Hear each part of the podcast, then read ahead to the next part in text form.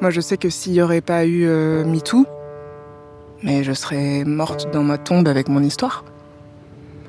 Dans les tout tout débuts, moi j'étais en mode mais comment ces nanas font pour témoigner? Les nanas sont des guerrières. Moi dans les débuts, il y avait quelque chose de l'ordre de l'insupportable et de l'insoutenable parce que euh, c'était une boîte noire qui était, euh, je le savais, en moi, mais que je faisais tout pour pas aller la voir et, et donc d'avoir dans l'espace médiatique euh, bah, tous ces témoignages qui sortaient. C'était violent pour moi que d'être euh, témoin de ces témoignages.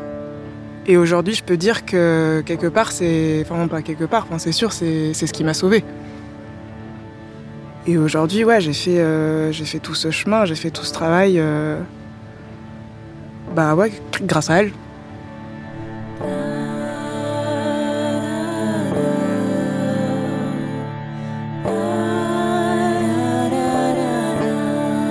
Guérir, un podcast documentaire d'Alice Le Filleul et Malika Beloussif.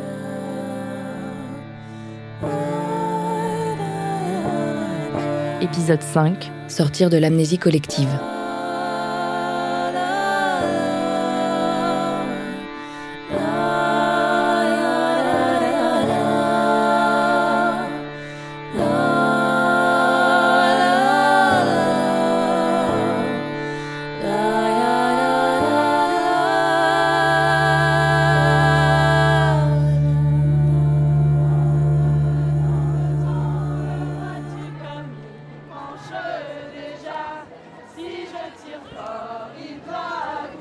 Ce podcast, on n'aurait pas pu le faire seul. Il y a d'abord eu nous deux, Malika et Alice.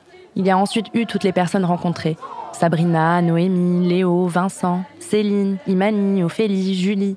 Toutes les femmes du cercle de parole, du cours de danse, les participants de l'atelier Clafoutis. Il y a eu aussi toutes les personnes silencieuses, mais présentes, qui ont soutenu, encouragé ce travail. Et toutes celles et ceux qu'on ne connaît pas, mais qu'on imagine. L'immensité des personnes victimes de violences sexuelles. Une prise de parole, une réparation, c'est toujours collectif. On sait ce qu'on se doit les unes aux autres. Le collectif, c'est d'abord ce qui nous permet de sortir de l'isolement, du statut de victime. Ça nourrit notre puissance d'agir. C'est parce que j'ai vu la société se mettre à bouger autour de moi, que j'ai entendu des personnes puissantes crier leur colère, que j'ai pu soigner ce qui était noir et brisé au fond de mon ventre. Et maintenant, rien ne sera plus jamais comme avant. Parce que transformer la violence en soi, c'est aussi transformer celle qui nous entoure.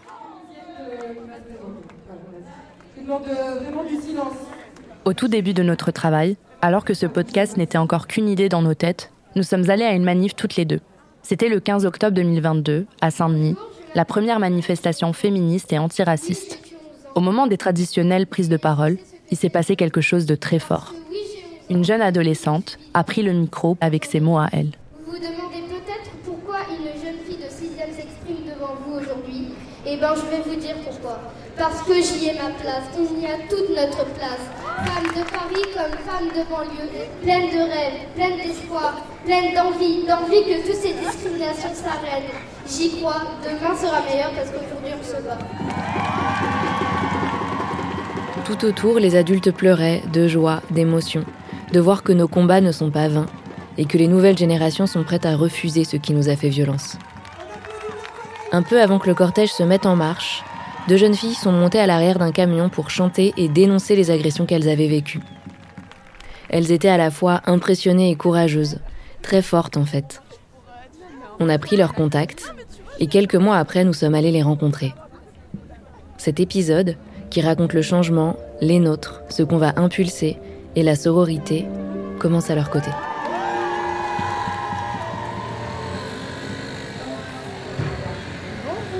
Bonjour, vous allez bien? Oui, très bien. Bonjour. Je m'appelle Malika, Alice. Enchantée, euh, Karina. Bonjour, enchantée.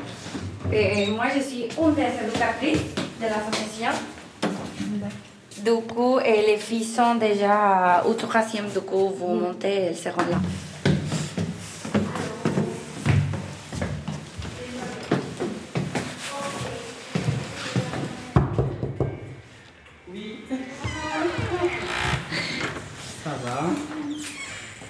Moi, c'est Imani. J'ai 26 ans. Moi, c'est Ophélie, j'ai 18 ans. On s'est connus ici à l'association FIT, LAO Power. C'est une association euh, pour les femmes victimes de violences de 15 à 25 ans. Et euh, là, la pièce où on est, c'est euh, l'accueil du jour euh, quand les filles viennent pour leur rendez-vous avec les éducatrices. On a souvent fait des siestes ici. Le canapé il est confortable. Quand je suis arrivée, euh, j'étais euh, plus moi. Je savais même plus qui j'étais. Je savais pas pourquoi j'étais encore là. Et euh, aujourd'hui, ça va mieux. Après, je sais qu'il me reste du chemin à faire, mais je sais que déjà, ça va beaucoup mieux. Que aujourd'hui, je sais pourquoi je suis là. Je sais qui je suis. Après, euh, dans l'étape de la reconstruction, il y a forcément des hauts et il y a forcément des rechutes. Et quand on rechute, au début, euh, moi, je prenais ça pour un échec. Du coup, bah, je me laissais euh, retomber et je me relevais pas. Du coup, je devais recommencer à zéro de ce que j'avais fait jusqu'à maintenant où j'ai compris qu'en fait, les rechutes, c'est pas un échec, c'est c'est normal. Moi, c'était bizarre aussi au début, puisque bah, je suis quelqu'un de très renfermé. Je suis là pour les autres, mais pour parler de moi, pour parler de mes soucis à moi, c'est autre chose.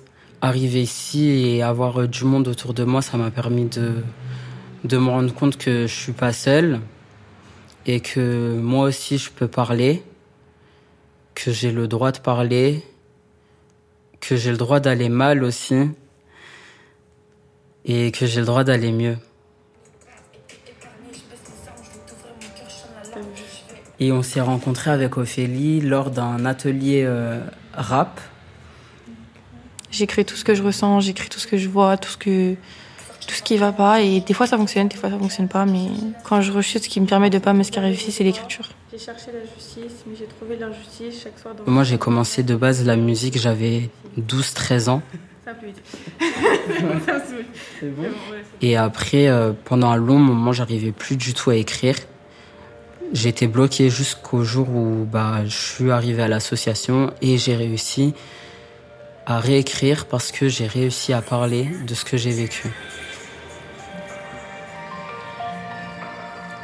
Bah, c'est aussi pour ça qu'on fait de la musique, pour sensibiliser euh, les personnes, euh, parce que nous, on sait que ça nous a aidés à parler quand on n'arrive pas à parler. Sais-tu ce que c'est que d'être victime de violence? On a peur, on vit dans la méfiance. On active mode survie, on n'a plus confiance. Tellement de vies détruites, en as-tu conscience? Je suis sortie de l'ombre, j'ai Une des organisatrices de la, de la manif, et c'est une fille de l'association, du coup. Et c'était important pour moi, du coup, bah, d'être là ce jour-là. Enfin, on, on y va pour justement euh, essayer de euh, nous faire entendre parce que vu que la justice nous écoute pas, on se dit que peut-être en marchant avec beaucoup de monde, on sait que ce beaucoup de monde va eux nous- au moins nous entendre. J'avais 4 ans, je n'étais qu'une gamine. Et euh, ouais, vu qu'on est concerné, fallait être là pour nous-mêmes et pour toutes les victimes aussi de violences qui restent aussi cachées, hein, parce qu'il y en a beaucoup qui restent cachés pendant longtemps, comme moi. Fallait quelqu'un pour les représenter, en fait.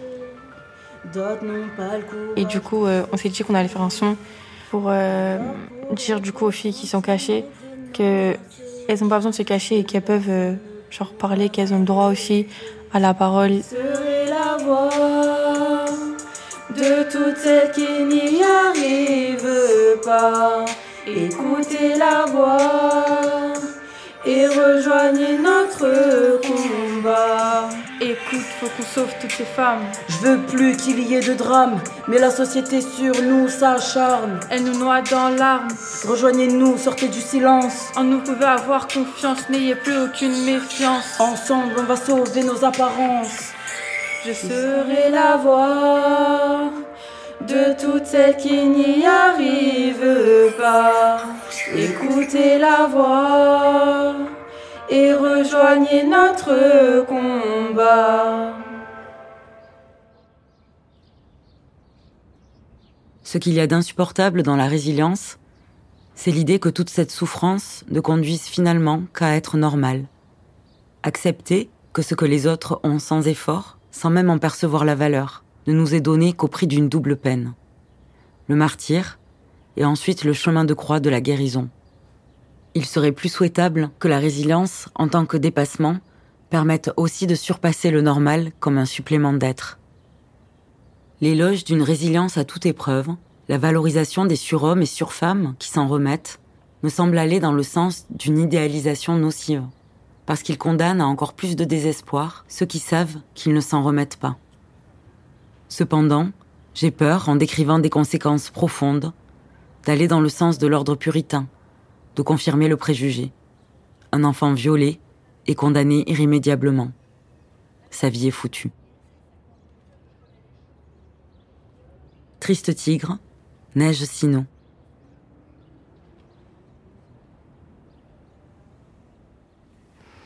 Je sais pas si on peut être bien avec. Je pense pas. En tout cas, c'est là. Et donc, euh, on peut choisir de le cacher si on a envie de le cacher. Euh, mais à partir du moment où on le dévoile, euh, c'est là. Je pense pas que l'objectif, ça soit d'être bien avec, mais ça serait de pouvoir vivre avec. Que ça soit pas handicapant en fait. De pouvoir vivre avec, de pouvoir euh, faire des projets, euh, malgré ça, avec ça aussi, et de le prendre en compte. Parce que pour certaines personnes, les conséquences, les stigmates, ils vont rester en fait. De savoir que c'est là et de faire au mieux pour que derrière on puisse construire des choses avec ça aussi. Je voudrais pas être dans l'injonction d'aller bien. Ça serait euh, utopique, je pense. Noémie, qu'on vient d'entendre, et qui est revenue au fil des épisodes, porte une réflexion très pertinente dans son travail de conseillère conjugale et familiale et son approche de jeune chercheuse. Pour elle, les violences ont une incidence toute notre vie. Toute la question, c'est de trouver une façon pour nous de l'incorporer dans nos histoires et dans nos récits de vie. Le viol, c'est l'effraction de notre propre corps. C'est une atteinte à notre intégrité physique et à notre autonomie sexuelle. C'est aussi une mise à mort de nos identités et de nos désirs. Revenir à la sexualité, c'est comme redéfinir un point de départ pour notre transformation d'objet à sujet. Reprendre le pouvoir dans sa sexualité notamment, j'ai l'impression que ça arrive au moment où on reprend le pouvoir aussi sur, euh, sur ses choix et sur son désir, qu'on le vit et qu'on se l'approprie, euh, qu'on l'autonomise. Et j'ai l'impression que c'est à ce moment-là où euh, on s'autorise à dire cette personne-là, je la désire, qu'il y a un pas qui est fait vers cette euh, sexualité euh, ouais, qui est libre, qui est consentie, qui est pleinement vécue en fait. Et euh, devenir autonome dans son désir et euh, dans sa sexualité. Il y a quelque chose d'assez beau quand on s'identifie comme euh, désirant en fait. C'est ça aussi de désirer pleinement quelqu'un et d'être en face de quelqu'un qu'on désire pleinement et pas seulement parce que l'autre en face nous désire. C'est pas juste une réponse, c'est une construction en fait une nouvelle entité de désir qui se crée en fait entre deux personnes. Sortir de l'état d'objet dans lequel nous a plongé le viol vaut pour toutes les dimensions de notre vie. Je sais ce que je veux, je sais ce que je ne veux pas, je sais ce que je ne veux plus. Tout au long de nos parcours de réparation, on fait des choix forts, on s'affirme et on s'invente avec et en dehors de ce vécu. Choisir ses amis, choisir son travail, choisir de porter le hijab. Choisir d'assumer ouvertement une bisexualité, choisir de ne plus jamais se taire, c'est nous choisir nous, c'est désirer nos vies. Être autonome n'a rien à voir avec être individualiste. Bien au contraire, nos histoires ont besoin d'un collectif dans lequel s'inscrire pour faire sens. Se retrouver entouré, notamment de personnes concernées, mais pas que, mais en tout cas d'en faire un partage de sortir un peu de ce sentiment d'unicité et d'être seul. Il y a quelque chose d'hyper fort et de très beau à partir de ces histoires individuelles.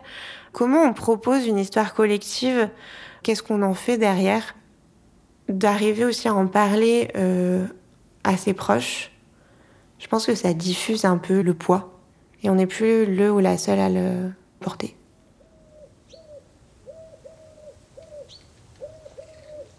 Ce qui nous est arrivé est intime, et ce qui est intime est politique. Je crois vraiment que quand on diffuse nos récits, même simplement dans nos cercles proches, on apporte une lumière nouvelle sous laquelle regarder notre société. Quand j'en ai parlé et que j'ai affirmé que c'était important et révoltant, j'ai vu des personnes de mon entourage changer, s'informer et refuser des choses qu'elles laissaient passer avant. Parmi les gens à qui j'en ai parlé, il y a eu Julie. On se connaît depuis nos dix ans. On a passé une bonne partie de notre vie côte à côte. Vous savez, le genre d'amis d'enfance que vous ne perdez jamais de vue, et qui vous connaît comme la famille, même si vos chemins prennent parfois des directions différentes. Un soir, il y a deux ans, je lui racontais où j'en étais dans mes histoires de viol. C'était pas la première fois, j'étais assez tranquille avec ça. Et elle m'a dit qu'elle aussi, en fait, ça la concernait les violences sexuelles. Qu'elle avait été agressée quand elle avait 4 ans, par un voisin, et qu'elle s'était tue toute sa vie. Ça faisait 25 ans que je vivais à côté d'elle sans rien en savoir. Julie, pour moi, c'est la fille qui n'a peur de rien, qui peut prendre son sac à dos pour partir seule à l'autre bout du monde, ou qui escalade des cascades de glace.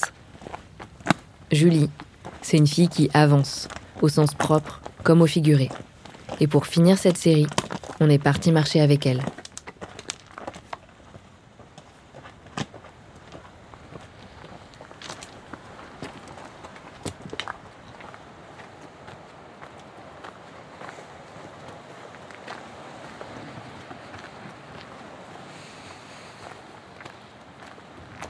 Il y a une période de ma vie où j'ai très clairement pensé mettre fin à mes jours.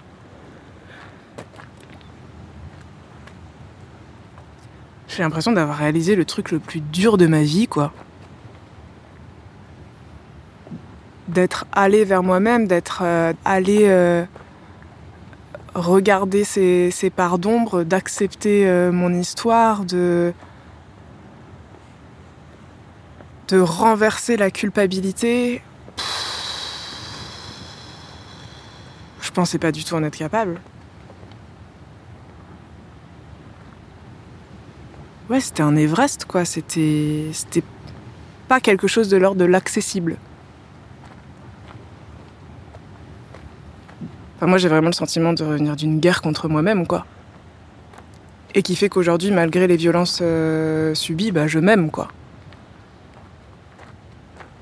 Et waouh, ben. C'est quelque chose de nouveau. Donc la vie a un, goût nouveau aussi.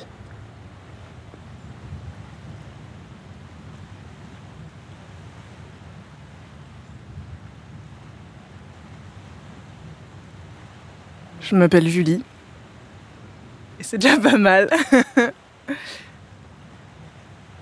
je me considère comme euh, avoir été victime euh, d'abus sexuels euh, dans l'enfance.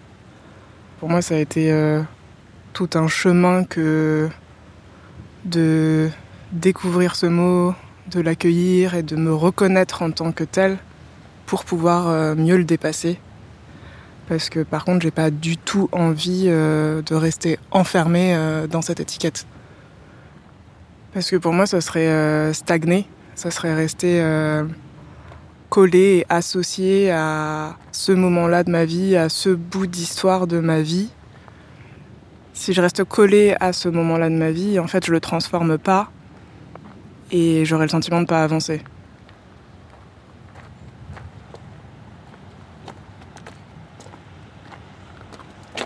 Moi, le chemin vers moi, en fait, je peux dire qu'il s'est fait notamment grâce au confinement. Parce qu'un soir, euh, je regardais un documentaire et que j'étais en train de couper mes poireaux et que pour la première fois de ma vie, j'ai entendu euh, deux mots côte à côte qui étaient euh, amnésie traumatique. Je ne sais pas du tout ce que ça voulait dire, mais j'ai arrêté de couper mes poireaux et ça m'a parlé direct. et ça, ça a été une des premières étapes qui a fait que j'ai commencé à me, à me renseigner, à chercher de- des informations, à lire. Et puis euh, l'été, au moment du, confinement, je, ressens vraiment l'envie d'aller marcher, et longtemps, et loin, et dans les montagnes. Et donc c'est comme ça que j'ai entrepris la grande traversée des Alpes entre le, lac Léman et Nice. Moi, mon envie de marcher, c'était vraiment d'aller à mon rythme, de pouvoir m'écouter pleinement. La nécessité pour moi de partir en autonomie complète et bah, de pouvoir vraiment écouter mon corps et tous ses signes et ce qu'il me disait pour euh, faire des choix. Parce qu'en partant marcher seul, mon corps était ma propre sécurité. Je me devais de l'écouter pour ne pas me mettre en danger. Et la marche, ça m'a permis de sédimenter tout ça et de pouvoir aller voir euh, ce qu'il y avait au fond. Et donc pour moi, ça a comme euh, préparé un, un terreau pour pouvoir aller ensuite explorer plus en profondeur bah, toutes les, tous les nœuds et toutes les tensions en fait euh, qui étaient présents euh, depuis toujours dans mon corps. Mais comme je vivais avec, je savais pas que c'était possible que ce soit différent.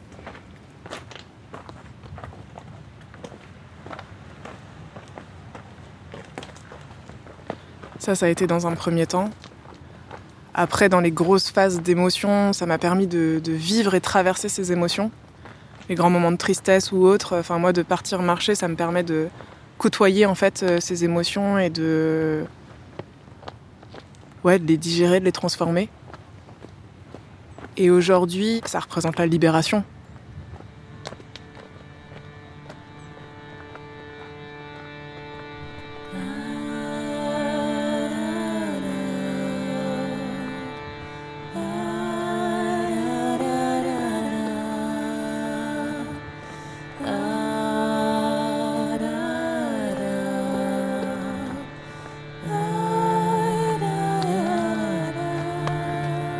Par rapport au cheminement réalisé et parcouru jusqu'à présent, par rapport à hum, l'enfermement qu'ont représenté les faits.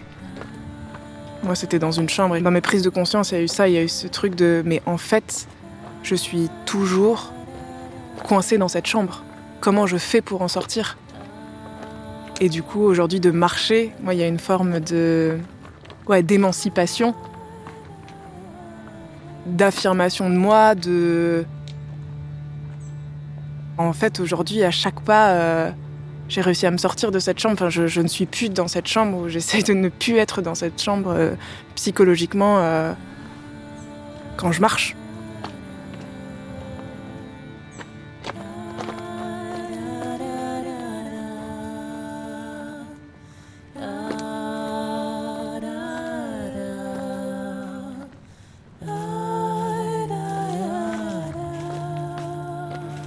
Comme une forme de prise de conscience, euh, d'abord corporelle, ensuite euh, dans ma tête et aujourd'hui bah, sociétale, euh, systémique, qui fait qu'aujourd'hui la question c'est ok comment on fait pour justement avancer avec ça quoi? Parce qu'en fait mon histoire elle n'est pas individuelle mais elle est collective. J'ai vraiment cette interrogation de, je pense qu'il, enfin, est-ce qu'ils se rendent compte quoi et justement, d'où la période euh, historique euh, cruciale qu'on est en train de vivre euh, aujourd'hui. Ouais, moi, c'était une amnésie traumatique, mais sentiment que justement, on est en train de lever une amnésie collective sur en fait la réalité de nos relations aujourd'hui, quoi.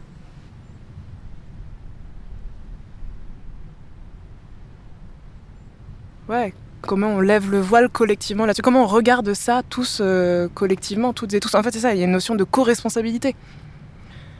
C'est ça, on est toutes et tous euh, responsables. Et on a besoin d'être toutes et tous garants d'un nouveau cadre d'échange et de relations relationnées pour que ça s'arrête, quoi.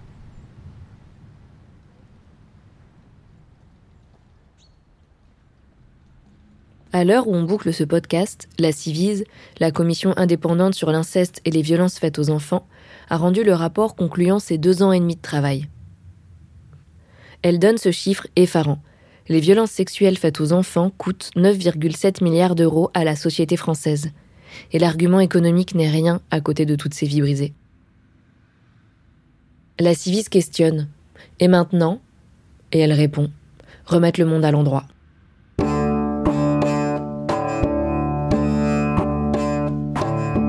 Prendrons les enfants au sérieux et ferons de notre mieux pour les protéger. Nous serons du côté des mères protectrices condamnées par la justice. Nous nous battrons contre tout ce qui normalise la domination et les violences sexuelles, dans les familles, dans les couples, au travail et dans tous nos espaces de vie. C'est vrai, le chantier est vaste Mais l'enjeu est immense. Car nous savons aussi que parfois les violences sexuelles sont tellement dévastatrices qu'elles tuent. Et nous pensons à toutes celles et ceux qui en sont mortes. Ce podcast leur est dédié. Voilà, maintenant que nous avons traversé tout ça, il nous reste à lutter pour remettre le monde à l'endroit.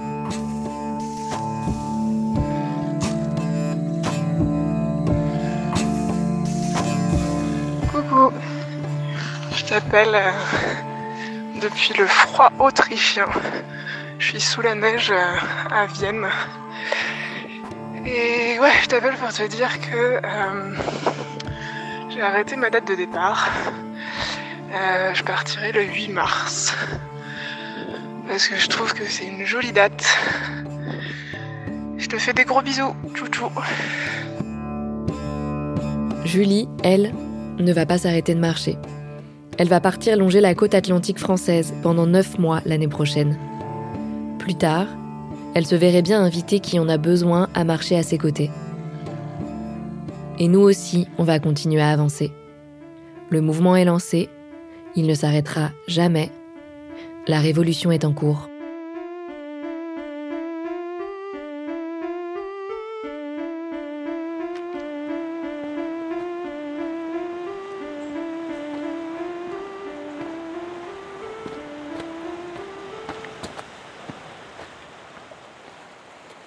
Important pour moi de, parler de tout ça, de raconter mon histoire et même si ça permet qu'à une personne d'avancer sur le sujet à son niveau, et ben c'est très important.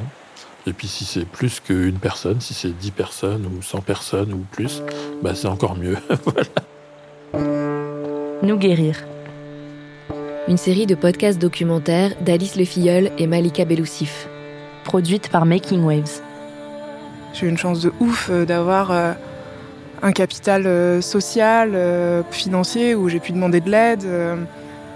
et ouais, j'estime que j'en ai chié, et alors que on va dire que je suis du bon côté du truc, et comment toutes les autres qui n'ont pas ça, mais putain, mais comment elles font quoi Prise de son, Alice Le Filleul. À l'exception du cours de danse, Claudia Prolongeau. Je témoigne pour moi, mais aussi pour que ça s'arrête en fait, mais au sens euh, dans les familles en fait. Je témoigne pour mon fils. Réalisation Alice Le Filleul et Martin Delafosse. Mixage, Martin Delafosse. Je me dis que depuis MeToo, il s'est quand même passé beaucoup de choses, que comme euh, toute révolution, euh, ça prend énormément de temps, euh, mais qu'au moins euh, les jalons ont été posés en fait. Il y a quand même quelque chose qui a été dit. Bah, je voudrais que la société s'en empare de cette question, réellement, vraiment? Lecture Laure Egorov et Chloé Despax. Habillage sonore, Aurélien Nardini.